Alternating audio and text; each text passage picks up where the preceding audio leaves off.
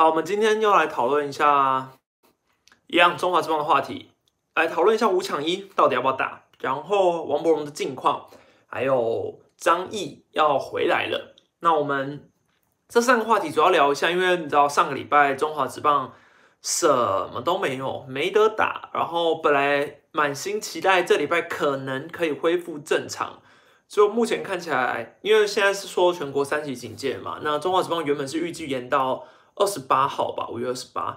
可是，呃，我不觉得以现在疫情的状况来看，有可能会赶在五月二十八之后就解除戒警戒。所以，以中华之邦目前的情况来看，我觉得五月要重新打应该是蛮难的啦。然后六七月就再看一看，对。但是总而言之，我们目前没有中华之邦可以看，对。所以我们现在就是。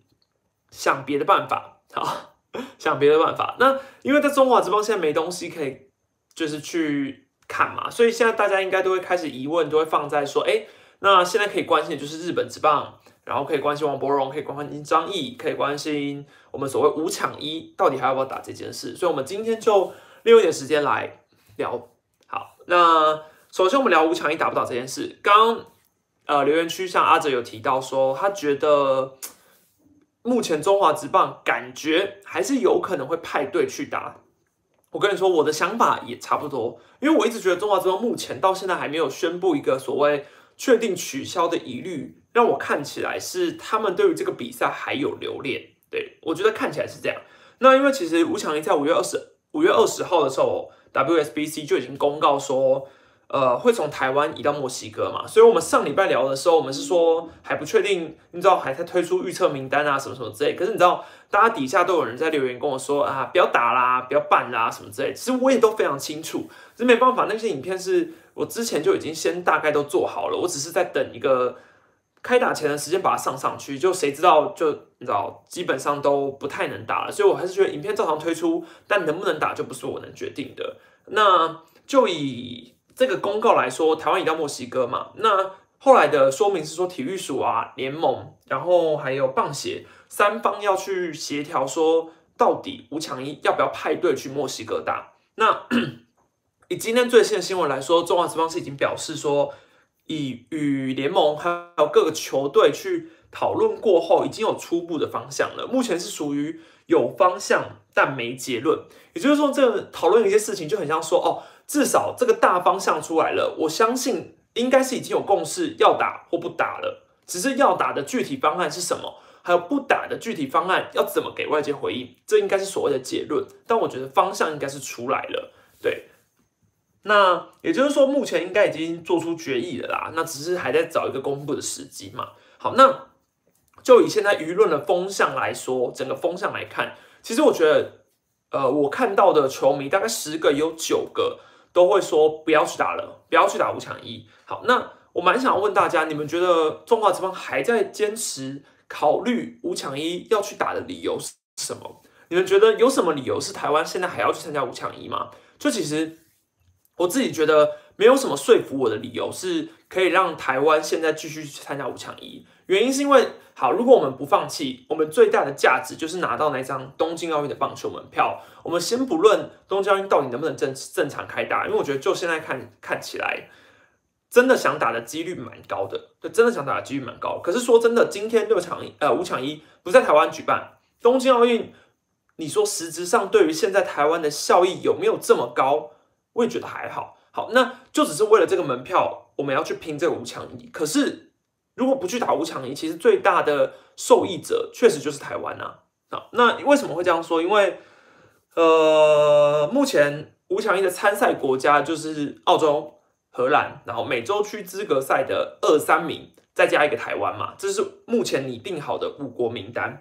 好，那呃，就以五强一来说，五强一如果不打，台湾是可以很高几率靠世界排名去取得东去取得这张东京奥运棒球门票。因为在国际的世界排名里面，台湾目前是第四名，然后美国是第二名嘛，然后澳洲第六名，荷兰第七名，所以我们主要的这些竞争是这样。好，那如果今天美洲区的资格赛目前已经是确定开打了，因为整个名单都出来了，你知道大家都已经在讨论说美洲区资格赛的名单，呃，有些国家派出了一些很厉害的啊选手啊，知名的等等，可是。就整个美洲区资格赛的状况来看，开打的几率已经非常非常高了，对，非常非常高了。好，那只要他们打成功，最后产生出了所谓一二三名冠军，就可以直接拿到东京奥运棒棒球的门票。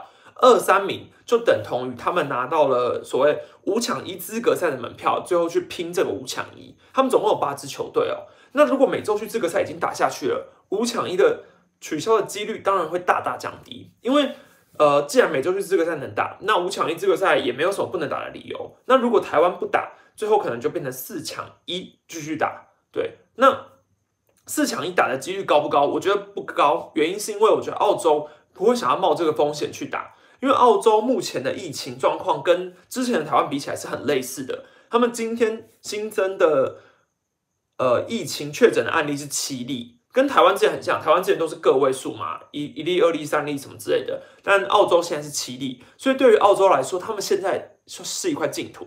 好，那墨西哥。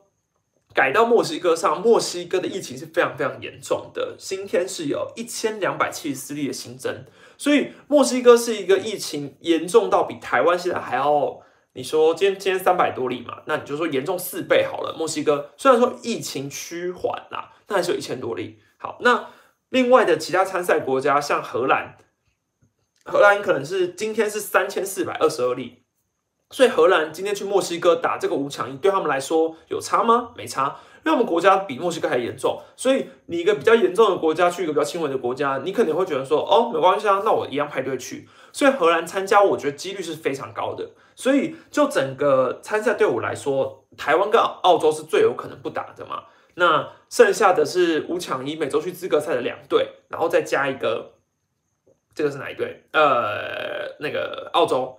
哎，再加一个荷兰，所以这三队是有可能继续打的。那只是对于国际棒总来说，三抢一合理吗？他们会愿意同意三抢一这个竞争性吗？还是他们会觉得说啊，参赛队伍太少，就直接把这个五强一取消，然后台湾得利这样？嘿，那这就要看他们的结论嘛。所以我觉得台湾现在应该是想要尽全力的去思考这一切的可能方案，然后去问国际棒总说，如果真的变三抢一或是四抢一，你们还会继续打吗？如果你们不继续打，那我们当然就不要不要派队去参加嘛，他要先衡量最好的利益，对。可是这一切的原因都只是出在为了拿那张东京奥运的棒球门票，我是觉得不值得啦。好，我是觉得不值得。那还是说除了拿这张棒球门票之外，有什么引擎是台湾一定要去参加的？对，这是比较疑问的。有什么引擎是台湾一定要去拿到这个奥运资格吗？你说，刚刚我看有人说。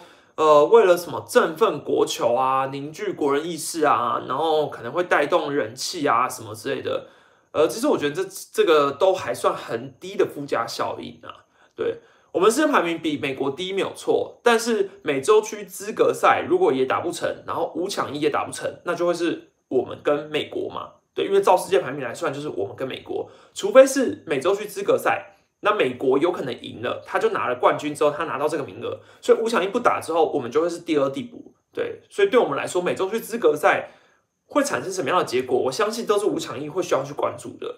只是问题就在于这两个资格赛都已经要打了。好，那都已经要打的话，五强一没有说取消的理由嘛？那台湾要不要去打？这是，就是就是这张门票有值得那个价钱吗？我其实蛮好奇的啊。如果大家有在。呃，对于这整个评五强一这个关注到现在，我真的很很。如果你们今天去想这个疫情的危险性，或是台湾选手要不要去派队参加这些问题，你们预测你们觉得台湾会参加五强一吗？我觉得大家可以在留言区啊，或是在这里就直接告诉我，你们觉得台湾会参加五强一吗？因为就我自己的预测来说，我觉得还蛮有可能的。我觉得还蛮有可能的，就是我觉得照现在这个走势来说。感觉会参加，对我觉得感觉有可能啊，我自己觉得啦，反正这礼拜结果大概就会出来了。只是我目前听到的消息是说，也有不可能，也也有不会参加的几率存在。但还有一个关键是，呃，像秦收秦收人员到底去了没，这也是一个问题。我之前看报道是有人说可能去了。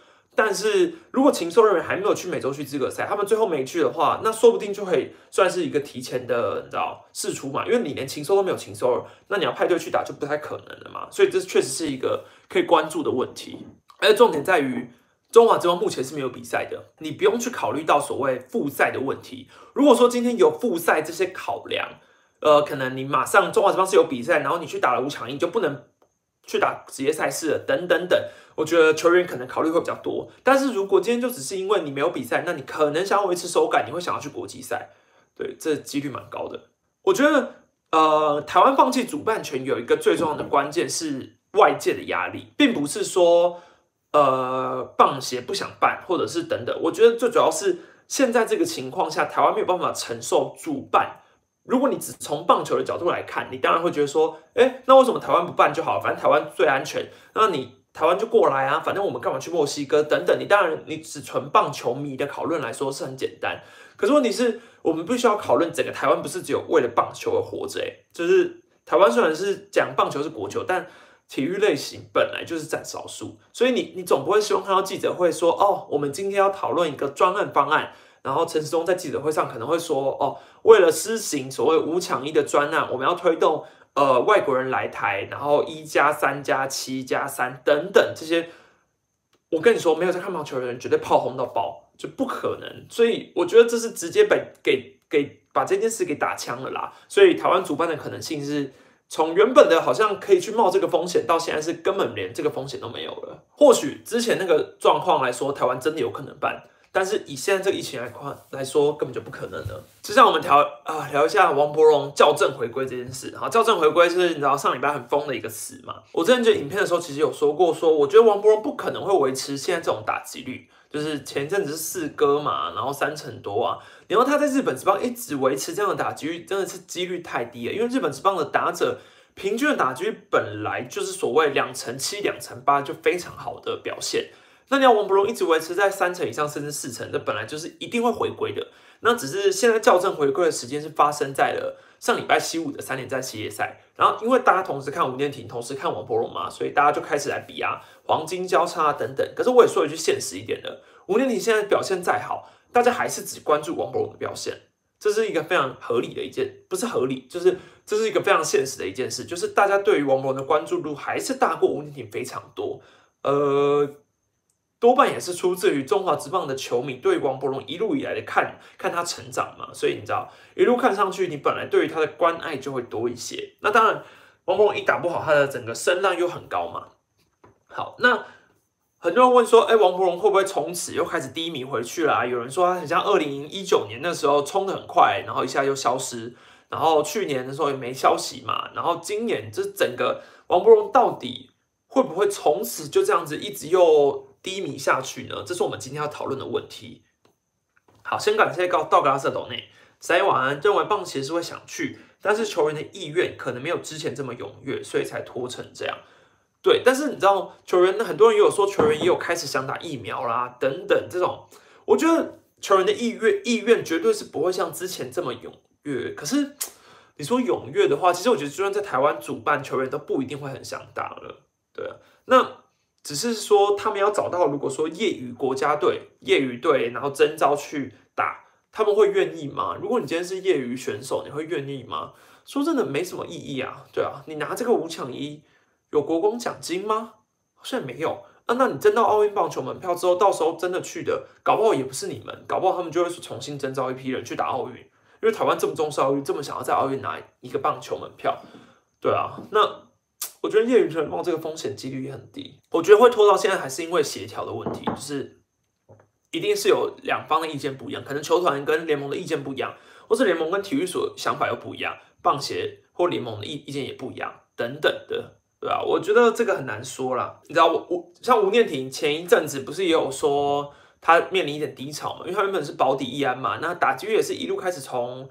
三成、两成八、两成九啊，降降降降降，降到前那是两成五、两成六嘛。那最近又好了。好，那王伯荣现在的状况呢，也是整个校正回归。但我自己是不悲观啦，因为我觉得从他今年我看他打击上打击圈那种信心，还有本季的长打能力的展现，其实我觉得完全不是昙花一现。好，那细看很多比赛，你可以看到，比如说他的选球差很多。他之前都是以前嘛，可能大家都会说一看二碰三出局。但是现在的话，他比较属于要么就打第一球，要么就是耐心选球，选到两好三坏。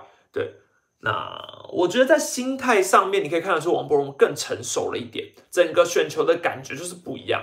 但是最让人担心的是，他最近的三场比赛，他的滚地球的比例是大幅大幅的增加。呃，最近三场比赛十一个打数里面，只有一支安打，其中有六个出局数是滚地球形成的出局数，另外有一个是本季第一次的双杀打。好，这里面都没有保中，所以显示呢，这三场比赛他的打击状况之所以低迷，是因为他的打击内容不好。就是也没有什么叫做有效的挥击、出局数啊等等的，对。但他虽然说我实际上看他缠斗的过程也不至于很差，可是问题是他的出局数都偏向滚地球，这是对他很不利的。好，那之前我们统计一下他，我找他之前的数据，今年前面的十几场初赛，四十二个打数里面只有五个是滚地球出局，那其他多半的出局数都是三振。所以之前大家会一直讨论说，哎，王柏荣今年的三被三振率高非常高，对，但是问题是他的长打比例也增加，所以他比较变成了 TTO 型的打者，高保送、高三振，然后高长打率，对，这些等等的是，呃，王柏荣今年开季展现的现象。可是近期他变回了，就是很容易打鸟滚的一个打者。那鸟滚跟被三振到底是哪一个比较好？我觉得大家可以去思考这一点。但我个人觉得被三振。绝对是比鸟滚好很多，因为其实啊，很多人都会开这句玩笑说 G K 换 H R 嘛，但是我觉得被会被三振多半要么就是这个人选球本来就很不好，对，要么就是他每一次挥击都是全力挥击，他不会为了碰到球而去延长棒子啊，然后硬去碰啊等等的，他每一次挥球都是看好球全力挥击，那就算挥不到，那是好呃，你知道是你你已经有固守自己的好球带，你可能只是被一个。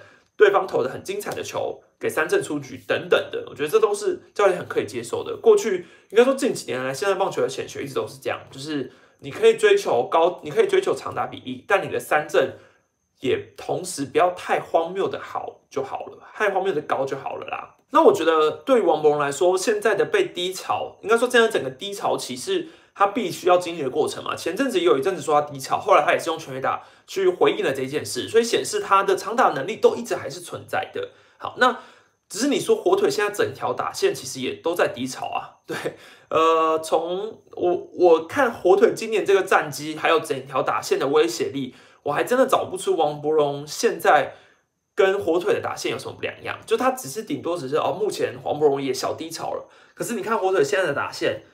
全队最有长打能力的叫做景藤健介，他身上有六轰。好，那中田翔四轰，再来就是王伯荣嘛。那当然王伯荣是洋将，所以对他的高期待值是不能跟本土打者去相比拟的。可是以立江监督的立场来看，你现在不用王伯荣，其实也没人用了。看近藤健介目前的境况比王博还要差，他现在是十呃近三场是十一支零，好，所以是一支安打都没有的。好，那。我个人会觉得，你看，然后中田翔也是，中田翔前一阵子的时候低潮，然后现在也下了局呢，所以火腿现在很能打的。为什么大家会说，呃，媒体一直在吹捧大王，一直在讲说日本媒体讲王博龙怎样怎样之类的，然后讲王博龙什么都没有人可以报了吗？因为火腿现在就是没有别的状况比他还要好的人，所以他们也只能报王柏荣。那整个打线，也就是王柏荣目前打的还算 OK，对啊，那。这种东西就是没办法，可是我觉得王柏荣现在的处境跟之前是差很多的。他之前是因为有一些，比如说像清宫信太郎，然后还有像他原本火腿三个外野就很挤，所以呃，之前第一年、第二年的时候，王柏荣是很需要去竞争这个外野的位置。可是就以现在来说，王柏荣很长就是被放在 DH，然后偶尔去守个外野，那整条打线没有人可以去取代王柏荣。那对于王柏荣来说，他可能也比较舒服了一点了，就至少。他也不用去压力这么大，可以比较做自己，那可以去调调整自己的策略，不用说很急的要建功，就去缩小自己的好球带等等的。感谢塔卡塔卡聊棒球非常优质的日职聊棒球频道。刚开始爆发时候对低球都选的很好，近几场低球变得跟上季有点像，感觉这一点稍微修正之后就没有问题了吧？对我同意。毕竟塔卡看日职的那个熟悉程度一定是比我好的，我完全就是一个然后日职非常不不专业的人。但是我觉得我只是从我自己看比赛的感觉啦，那我觉得确实低球就是他打一些低球的时候，他很像是开始就是不知道为什么啦，反正我觉得整个挥棒的模式，他开始制造一些滚地球，对啊。但我觉得这些状况还算是小小问题，对。那我们最后来聊一下张毅。以塔卡的观察，应该有在关注张毅吧？那我们先讲一下张毅现在回来了嘛？那很多人一定有疑问说啊，他之前去哪里了？因为可能你没有在关注日本职棒的话，你应该会觉得张毅从那次十二强之后，怎么好像就没有消息了？好，那我们大概来讲一下十二强成名之后的张毅，其实在隔一年就很受到日本职棒媒体的关注。那时候大家都会说，哦，张毅可能是去年的新人王热门，你可以去找他，那时候真的有把他放在新人王热门的里面。然后春训的时候，其实也是在整竞争整个欧力士的轮值，所以张毅的整个状况算是备受看好。可是你要想，他的年纪其实也不轻了，对，所以你可能会想说，哎，他是弃打从头嘛？那他现在从十二强证明自己自己之后，他很快的要在日本职棒也跟着证明自己了。但问题就在于他。开机大概冲了一段时间之后，右手肘就受伤了。右手肘在三月四号的时候受伤，不免让大家回想起了欧力士跟红一中的那个贴图嘛，就是那个梗图，就是说，哎，什么你用我的选手啊，然后什么反正之类的，大家一定看过那个梗图。那你说跟他十二强的时候有点过度使用的频率有没有关系？我觉得一定有关系啊。每一个去国际赛为国征召的人。很多时候都会在隔年马上面临到一波大低潮，那有很大的原因就是因为他受伤了，或者是他就是从国外移训。你想，他前一年不是没比赛，他二零一九年气打转从头之后，他也是在日子有大概投了四十几局的投球，所以他并不是所谓的没比赛啊、关机啊等等之类，所以他是从可能整个球季这样忙下来，然后十二强的时间又刚好是在那种球季末。就直接要接上十二强，那中间可能就休息一个月左右吧。一个月之后，他又要立刻回日本，然后再重新拼他的一个球技。那他，因为他那时候是很想要证明自己，因为他觉得他在十二强要做得到，那他在日本职棒当然一定也可以。所以，他我觉得他一定是拼过头了。那右手肘受伤，所以他等整个问题又重新停摆嘛。那问题在于他只休了好像一个月的时间，其实他就重新的又开始呃恢复训练。那只是后来疫情爆发了嘛，所以到了七月八月份的时候，他才开始复出。然后其实去年的时候八月份他就已经回归在日职的赛场上了，一军他有比赛。去年如果大家还有印象的话，张毅有上一军，算是小微过一段时间了。虽然说张毅的讨论度一直以来跟王柏荣没有得比，对，因为毕竟张毅还不算是一个非常稳定、一直先发的投手嘛。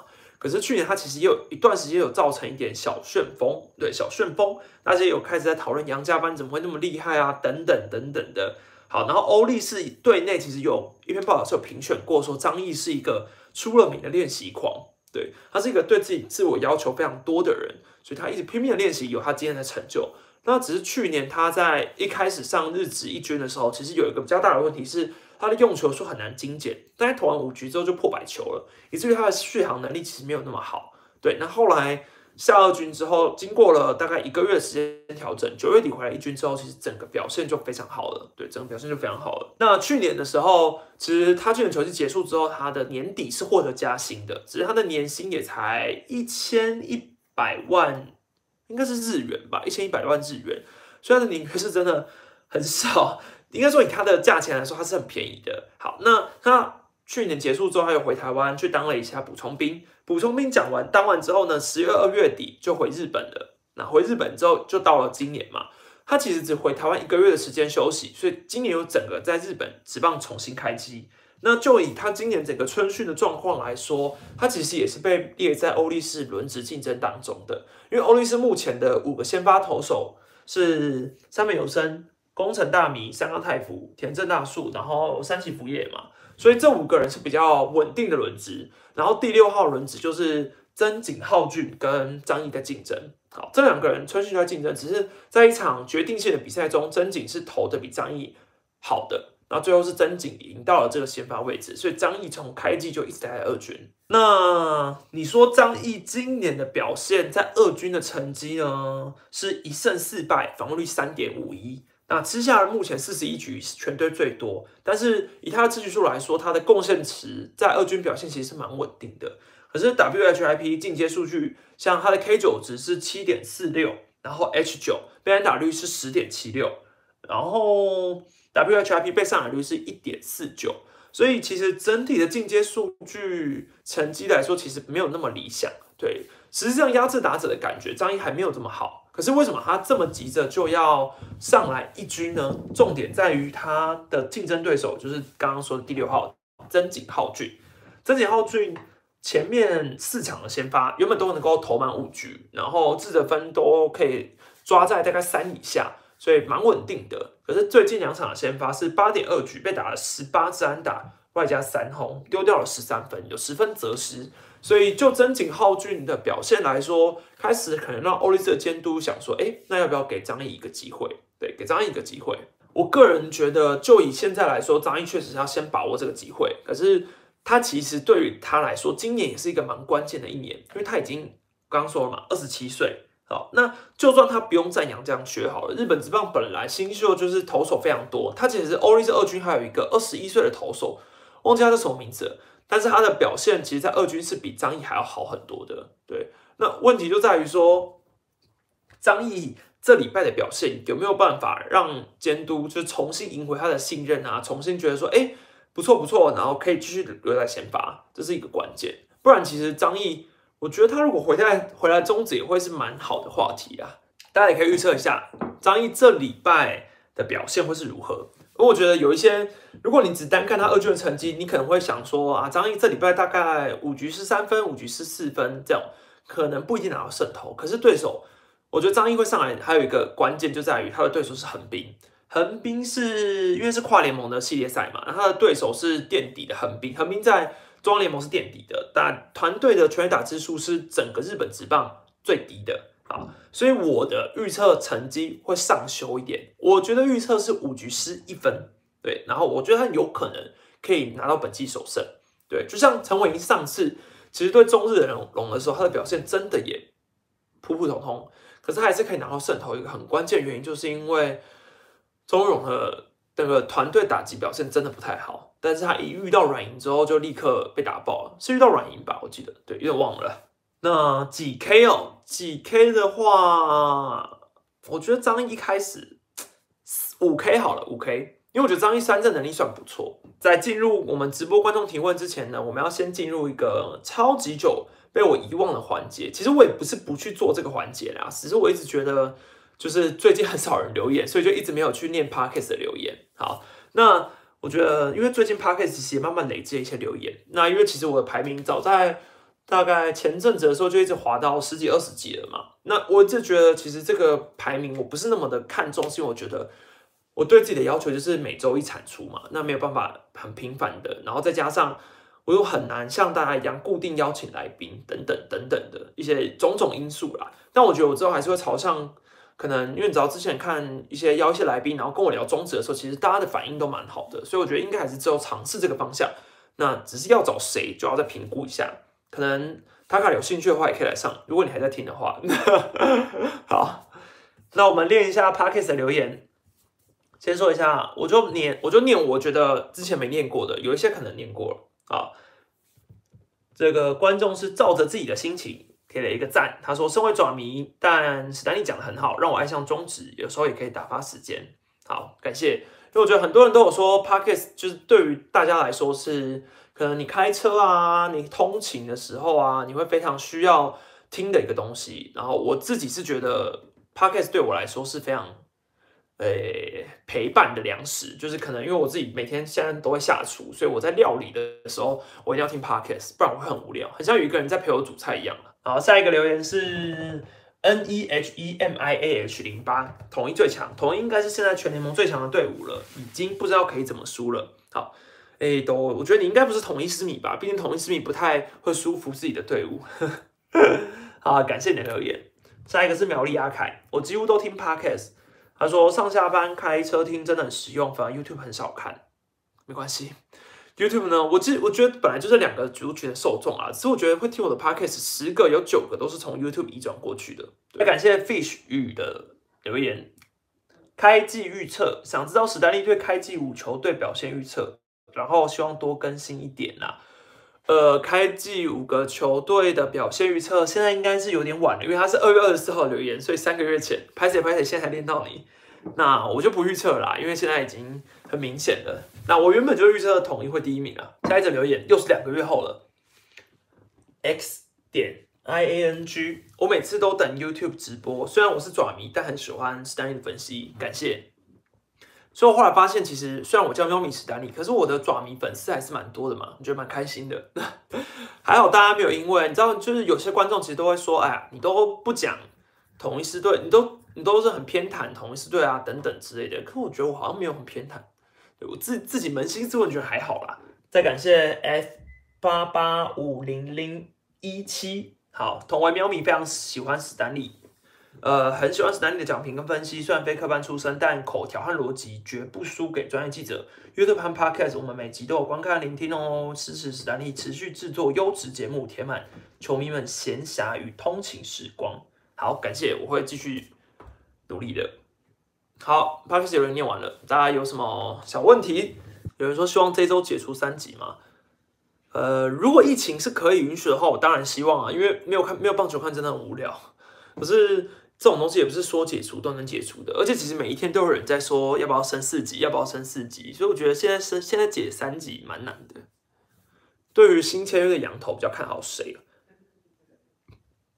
其实我觉得乐天签的那个还不错，对，富邦签的那个也蛮好的，对，只是呃现在都还没有完全二军比赛啊实战都没看过，觉得蛮不准的，而且他们上一次比赛靠那些资历其实也都很久了，对。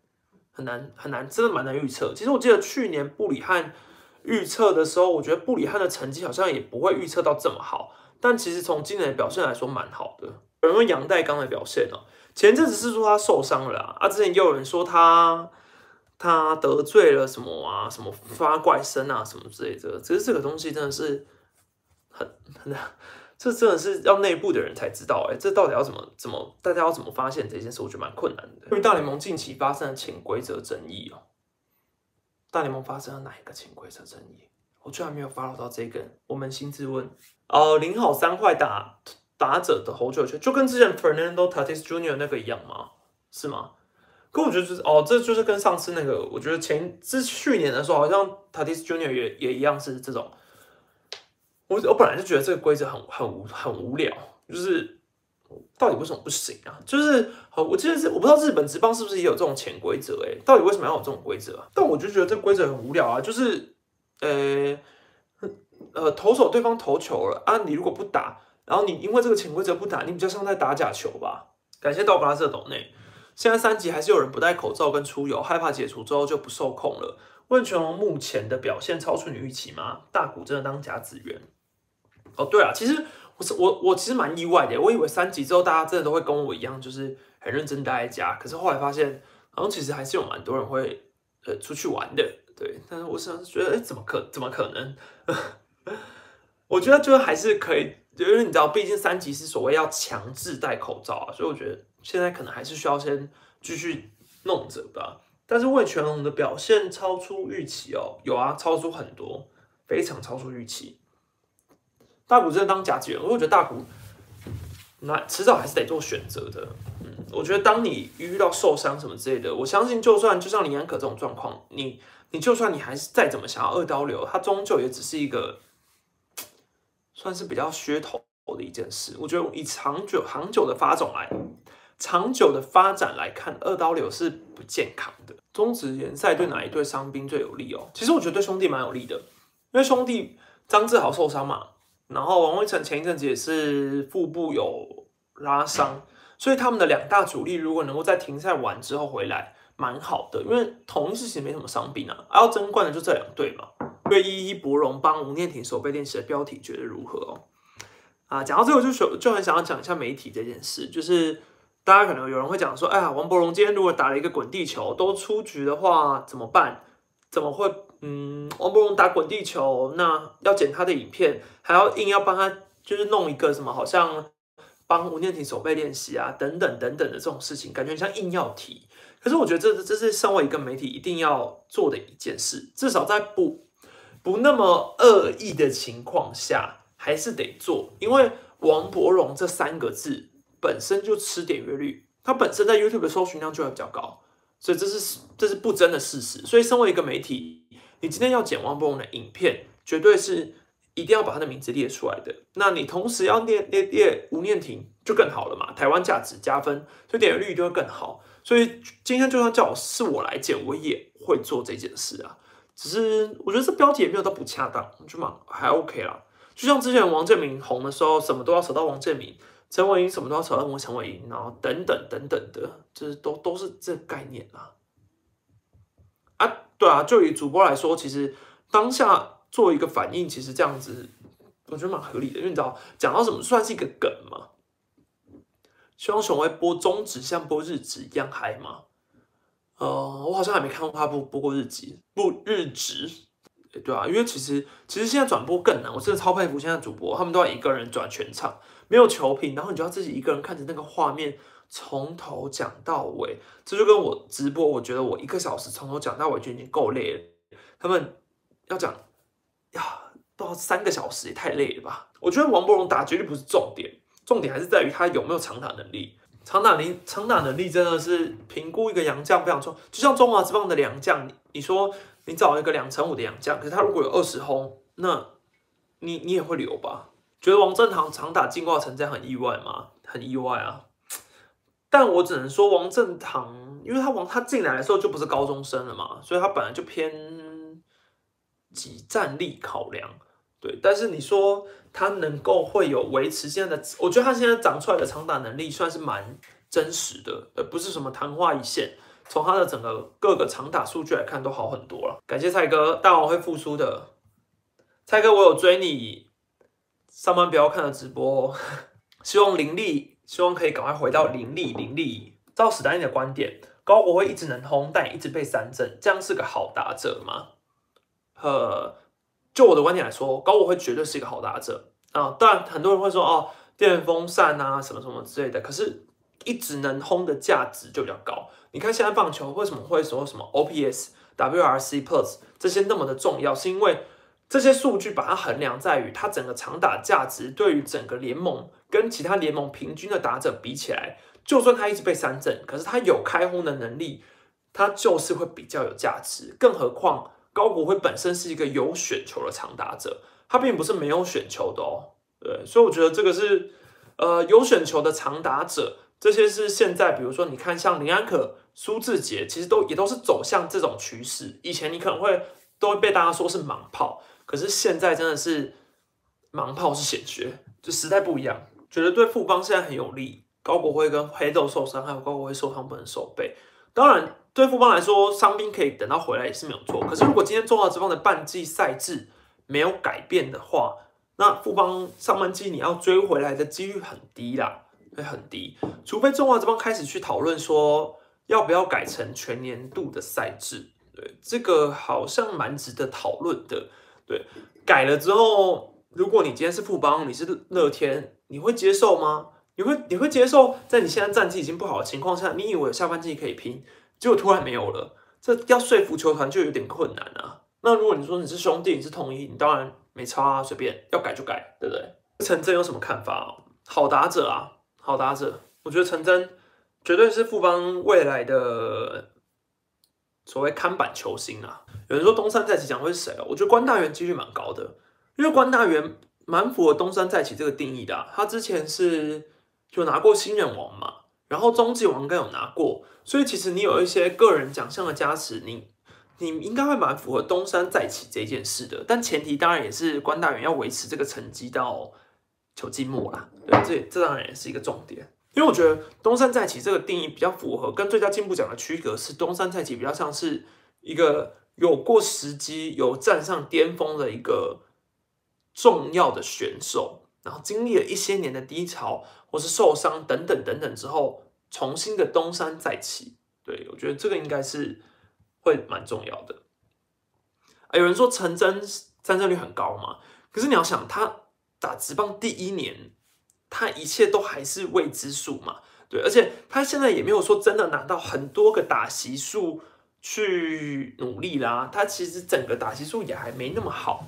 对啊，那我觉得你要给他一点时间嘛。你现在还不到半个球季，你就推论说他是盲炮，这太早了。小胖有继续东山再起吗？可问题是小胖去年也没有多差，就是我觉得东山再起要在于他的前一年的要很差，对，前一年要很差，但是然后这一年又要一个突破性的好，不用像他巅峰时期好成那样，可是就是有回来好，对，这才是东山再起的定义嘛。觉得近两年为什么洋将质量突然上升哦？嗯，因为中华之邦本来就是一个洋将联盟。你说质量突然上升，因为现在中华之邦各球团没有一个球团是小市场球队啦。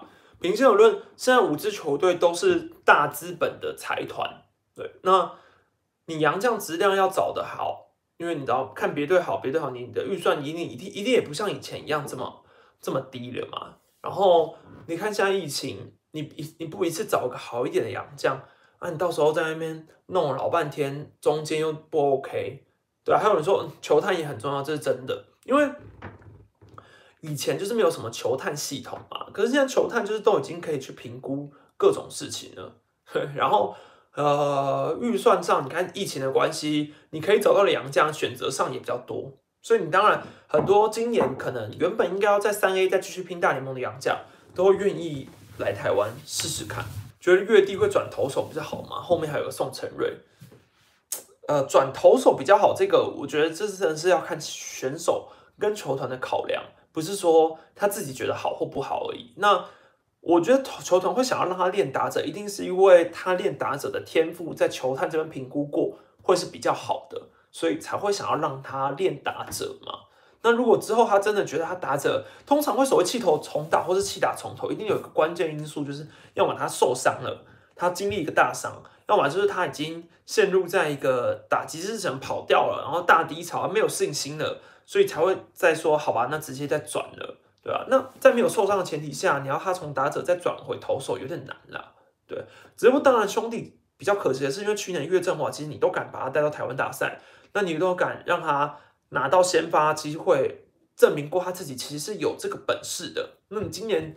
没有办法给他大量的打席数打，那你至少就把他放二军嘛，因为你放一军，其实在板凳上对他的成长就是没有帮助。这本来就是养成，可我觉得兄弟养成不用太担心啦，对，就是兄弟对于养成系统其实蛮有一套的。觉得何恒又要去竞争二垒，还是就卡一垒就好？呃，我觉得如果说真的，在现在上半季冠军这个状况来说，他能卡一垒就卡。对，能卡一点就卡，这是最简单的。他能用棒子先守下来是好事，之后要转什么的都是之后再去想。因为易雷现阶段可能何恩佑就是最好的假设。如果他真的能卡住，可是如果他一段时间后发现哦，他易雷打击能力其实也没有说到特别突出，那他势必还是会去二垒的。感谢吴作董内月弟当初选进来，小楼就说了选他是因为他是正中外野。对，但是有一个重点确实就在于。岳振华是正中外野，宋承瑞也算正，也算正中外野。那球团应该想要培养宋承瑞是下一个中外野手了，所以岳振华接下来的定位就比较模糊了，对，就比较模糊了。他如果当角落外野，可能就失去他的价值了。我觉得等到新增病例在两百以下，就可以拼考虑复赛了吧，不然停那么久对球员也很伤。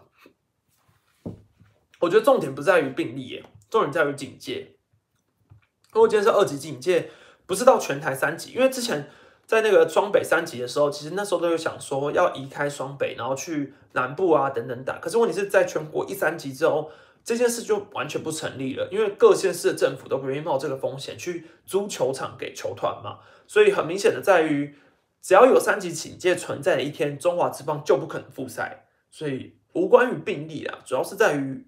指挥中心评估三级什么时候能解除才是重点。个人希望乐天再测试一下，让林立站二垒哦。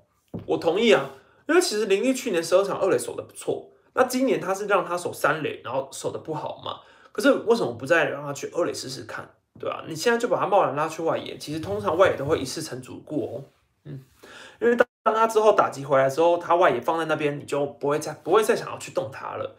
就像之前苏志杰也是这样，原本也是说先去外野一下，会回来练内野，后来都没有。然后林安可去外野，然后陈杰胜去外野，一次成主顾啦，都是这样的。王一胜转牛棚之后失分就减少了。我觉得就像我之前说的，就跟嘟嘟一样，你要给他一个适应期嘛。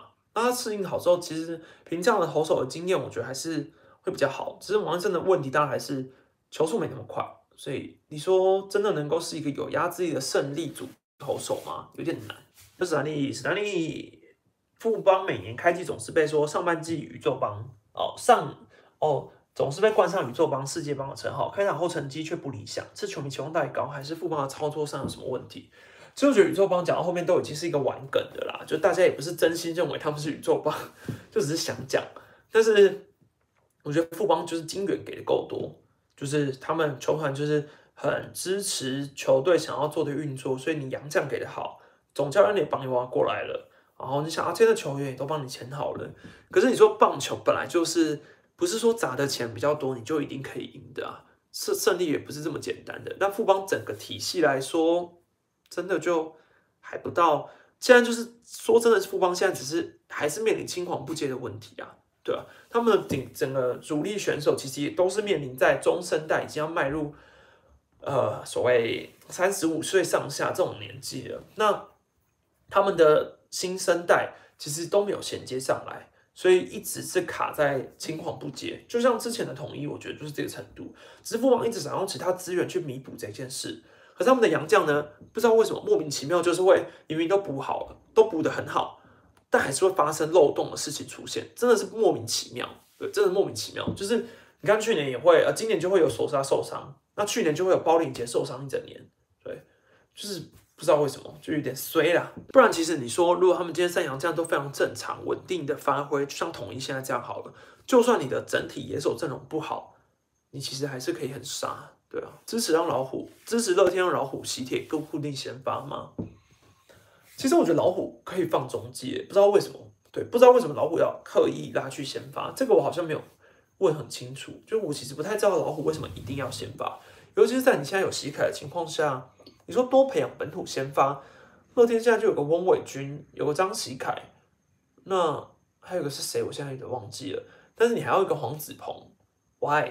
就是要要这么多本土先发投手，啊，之后还有林子威，对啊，哦对啊，以前还有姐姐啊，而且所以你所以其实今年球季我不知道让老虎转先发的原因是什么，哎，就是在你还有王一正的情况下，你本来就把定位先发，并不是说什么王一正被打爆之后才把老虎转先发，那他其实中继投起来我觉得蛮顺的啊，又蛮杀的，那突然转中继的理由，突然转先发的理由其实不是很了解。当然，结果论来说，王一正撑不久了。可是乐天还有其他的选法可以选啊。最重要的问题还是一样那个啦，羊头。史丹利有哪些球员已经打疫苗的消息吗？没有，我跟大家一样，就是我只知道有有教练打疫苗，红中啊、高志刚啊这些球员现在打疫苗，联盟应该也不会公布啊，他应该会统一在公布。好了，那我们今天大概聊到这里了，我们下个礼拜。如果因为你知道现在中华之邦都没有发生什么太多事情，所以我都很怕一周没有事情可以讲。所以如果下礼拜一样，我们还是一样在三级警戒的笼罩之中，还是一样没有比赛的话，我再视情况看能不能继续开直播。对，不然你知道我一个人讲陪大家聊聊天，还是大家就觉得这样蛮 OK 的。因为我我很怕我没有一个主题聊天，大家会觉得我在瞎聊。好了，那这个礼拜的喵咪史丹利就这样结束啦。那喜欢的话，拜托。多给我五星评论，然后多去留言，让我知道说你们还是很喜欢看喵米斯丹利的。那就这样啦，下次见，拜拜。